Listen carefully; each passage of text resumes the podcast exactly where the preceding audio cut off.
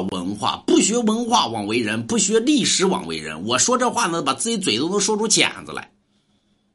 原因什么呢？你没有文化，永远都是信别人，别人说什么都是对的，别人什么都是好的。你有了文化，永远认为自己是好的，永远认为自己是对的，永远不会觉得别人是好的。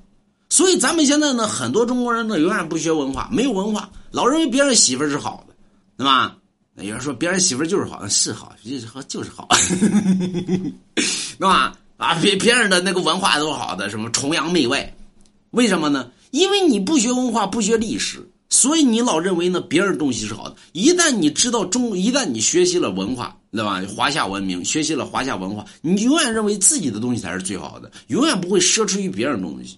为什么咱们现在呢会勾心斗角呢？那么无所不用其极的抢夺于别人的东西呢？就因为人缺失了一种叫文化。如果你有了文化，你不会去抢夺于别人东西，永远认为自己东西是好的。我自己凭我自己的努力，我去得去，而并非于我去无所不用其极的去迫害别人的家庭，或者说迫害别人的公司啊，然后我去挣这挣挣这东西，我抢别人东西去。